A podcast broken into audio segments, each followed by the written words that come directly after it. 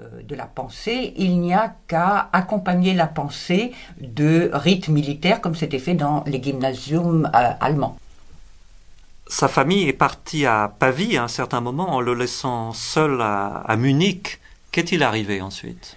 Il a été très affecté par ce départ, il s'est senti abandonné, au milieu justement de d'une atmosphère militaire qui lui déplaisait, qui n'était plus contrebalancée par euh, la maison, la famille. Donc un beau matin, euh, il a pris le train et il a débarqué à Pavie. ses parents étaient évidemment un peu estomaqués de le voir arriver. Il avait 15 ans à peu près. Son père était désespéré parce que, en quittant le gymnasium, Einstein mettait en péril et même euh, abolissait complètement la possibilité pour lui d'entrer à l'université, ce qui avait toujours été l'objectif du père d'Einstein pour son fils. Que faisait la famille Einstein euh, en Italie, à Pavie? Le père d'Einstein était ingénieur électricien. Il n'avait pas de diplôme universitaire puisqu'il n'avait pas pu aller à l'université.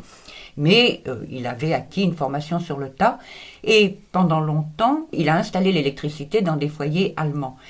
Et puis, ses affaires ne marchant pas très bien, il a pensé qu'il y aurait plus de travail en Italie, supposé être moins développé que l'Allemagne. Et donc, euh, il est parti à Pavie, en Italie, avec l'idée que là-bas, euh, ça serait l'Eldorado de l'électrification. Les retrouvailles du petit Albert dans l'environnement familial et la découverte de l'Italie ont été une révélation pour ce jeune homme de 16 ans.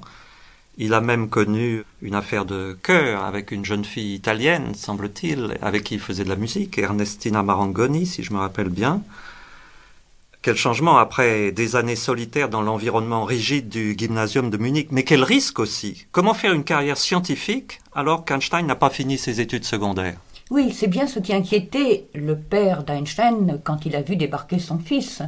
Il avait toujours eu pour ambition pour son fils euh, qu'il aille à l'université, ce que lui, le père d'Einstein, n'avait pas pu faire précisément parce qu'il était juif.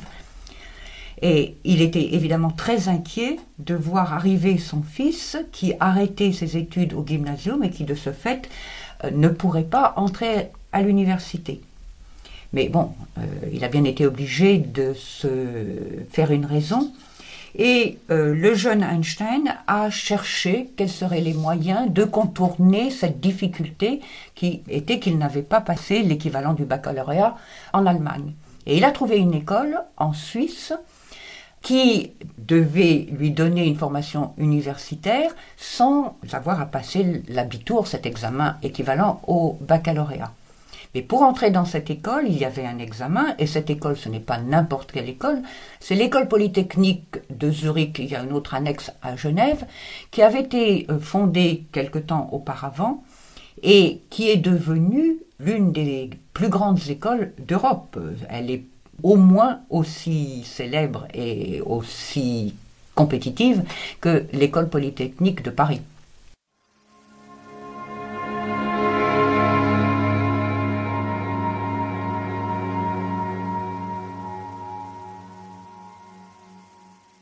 Donc, après un premier essai infructueux, Einstein repasse l'examen d'entrée et le réussit à l'école polytechnique de Zurich.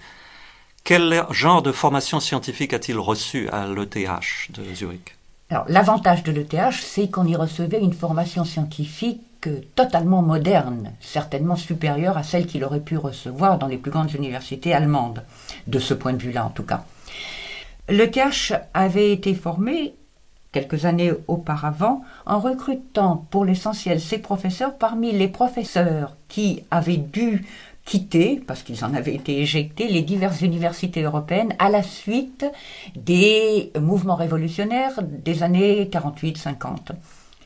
Donc, en fait, elle avait récolté la crème, d'une certaine façon, des professeurs européens d'Allemagne, enfin de ce qui est devenu l'Allemagne, des diverses provinces, de Suisse, de France et d'ailleurs.